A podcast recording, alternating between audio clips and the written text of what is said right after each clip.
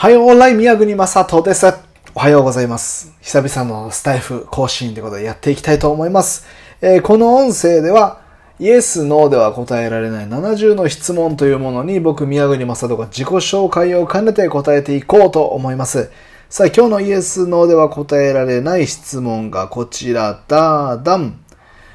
あなたにとって男らしさとは何？はい。あなたにとって男らしさって何？こちらですね。男らしさ。つまり、僕にとって男らしさとは、えーいろいろ悩みましたけどね、えー認める力。これかと思ってます。はい、えーということで認める力が男らしさだと思うんですけども、えーそれについて説明する前に、前回のね、もうこれ2週間ぐらい前の9月20日だから2週間以上前か、にもなるんですけども、前回のイエス、ノーでは答えられない7つの質問に、の音声について、え対してか、いただいたコメントをご紹介させていただきます。前回の質問が、亡くなったミュージシャンを一人だけ復活させられるのなら誰を選ぶ？こちらだったんですけども、えー僕は亡くなったミュージシャンを一人だけ復活させられるのであれば、尾崎豊さんに復活してもらいたいです。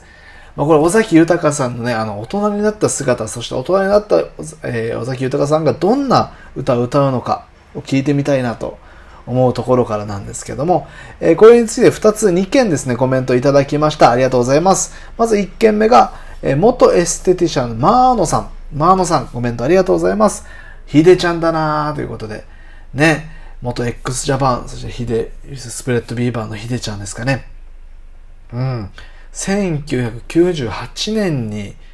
まあ、亡くなったのかな。えーね、あの、自殺なのか、他殺なのか事故なのかっていうね、こともあって日本中が大騒ぎ。今もね、え命日にはたくさんのニュース等々が流れますけど、ヒデさんね、ほんと僕当時、このニュースが出た時にさっぱり音楽のことあまりわかんなかったんで、さっぱりどういうことか分かってなかったんですけどね、え後にヒデさんの楽曲に触れて、あ、この人が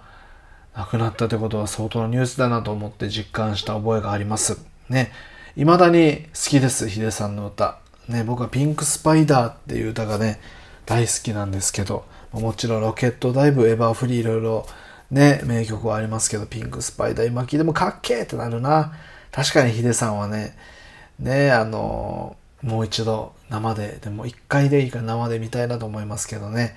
えーそして、ちーちゃんさんからもコメントいただいてます。ありがとうございます。えーグニベアさん、楽しい配信ありがとうございます。で、もこちらこそありがとうございます。聞いてくれて嬉しいです。えー私はジョン・レノンです。目の前で聞いてみたいです。ということでね、こちらもやっぱりジョン・レノンにはね、ジョン・レノンアイドも呼び捨てにしますけど、復活してほしいですよね。あれ、1980年のことだったと聞いてますが、あの暗殺事件がね。ね、僕、ビートルズはもちろん大好きで、ね、ビートルズが初期、ね、初期ビートルズ呼ばれたハンブルグでの時代、当初のロックンロールナンバーなんかをね、船乗りたちの前で演奏してた時代のビートルズの音楽から、そしてそれを消化して自分たちの元にした Please Please Me というアルバムまで、もうそこら辺の初期ビートルズと呼ばれるものが大好きなんですけども、っていうのをね、考えると、まあ、ジョン・レノンには一度ね、生歌で聴いてみたいですよね。で、しかも初めて知ったんですけど、さっきちょっと調べてね、ジョン・レノンが暗殺されて1980年の時、イメージってもうあの、マッシュルームカットのイメージだったのに、丸メガネみたいなイメージだったんですけど、ちょうどこの辺り暗殺された時に、えー雑誌のインタビューかなんか受けてたみたいで、その時って、あのーバンド始めた時みたいに単発でリーゼント風のヘアスタイルだったんですって。で、だから多分こっちからこの、ジョン・レノンがまたどういった音楽を世に放つのかとかって楽しみにされてた時期でもあったと思うんですごいね、あの、惜しいというか、その後何をジョン・レノンは残しただろうと思うと、ねえ、確かに亡くなったミュージシャンを一人だけ復活させるならと思うと、ジョン・レノンの名前はどうしても上がりますよね。えーマーノさん、ちーちゃんさん、ありがとうございます。ねもう、嬉しい。二人とも好きなミュージシャンでね、知ってるミュージシャンとなので嬉しかったです。ありがとうございます。はい、えーということで今日のイエス・ノーで答えられない質問ということで、男らしさとは何？僕にとっての男らしさ、これはね、認める力だと思ってます。で、これはまあ、昨今のね、あの、風潮というか考え方には僕も賛同していて、LGBT みたい的な考え方ですけども、男らしさ、女らしさって、まあ、一概には言えないよなというか、うん。例えば僕、あの、力強さとかいうことも考えたし、ね、あの、もだったんですけども、なんかそれ男らしさとするのも違うなとか、潔さみたいなイメージもずっとあったんですけどね、男らしさとして。なんとなくそれも昨今の時代に合わないな、みたいな感じで、じゃあなんだろうな最悪をイメージする力。確かにこれは男として必要かもしれないと僕自身思うが男らしさと言われれば、そうでもないなとかでいろいろ考えた結果、男として生まれて僕がね、男として生まれて何を持っていなかったら嫌だなと思うか？と考えた時に、認める力、これを持ってない自分を愛せないなと思ったので、認める、まあ、男らしさって認めることだと思いました。で、これ認めるって自分に対してもそうですし、えー、自分以外、周りの人に対してもそうなんですけども、受け入れることができないえっていうことはすごい悲しいことだな、そして惨めなことだなと思うんですよ。で、受け入れられないとどういうことかというと、自分が思ってることが全てだと思う。正しいと思う。当たってると思う。間違ってないと思うことだと思うんですよ。で、自分以外を認めない。えー、ね、ってことだと思うんです。で、これってすごい弱いことだなというか、相手を受け入れて、例えば、あ、それわかるよって共感をしたり、時に自分の意見と違うことを言われた時にそれを受け入れて、あ、なるほどです。そういう考え方もあるんですね。で、自分が悪いことをしてしまった時に、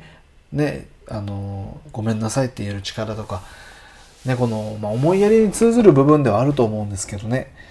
ね、この認める力ってすごい大事だと思ってます。で他人に対してもそうですし自分自身を認める力っていうのもこれ大事だと思っていて、まあ、最近の言葉で言うと自己肯定感みたいな部類ですよね感じですよね